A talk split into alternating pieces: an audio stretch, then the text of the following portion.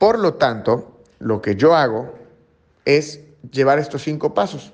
Primero te ayudo a establecer metas económicas, saber dónde estás económicamente parado, para saber hacia dónde podemos llegar.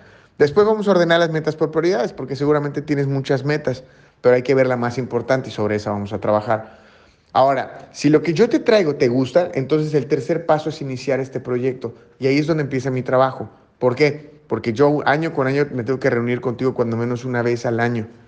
Porque pues, las cosas pueden cambiar y para eso yo debo estar pendiente. ¿Sale? Y por último, pues es ya llegar a la meta económica. Ahora, me gustaría preguntarte, Elena, dentro de estas cuatro que te acabo de presentar, ¿cuál consideras que es más importante para ti en este momento?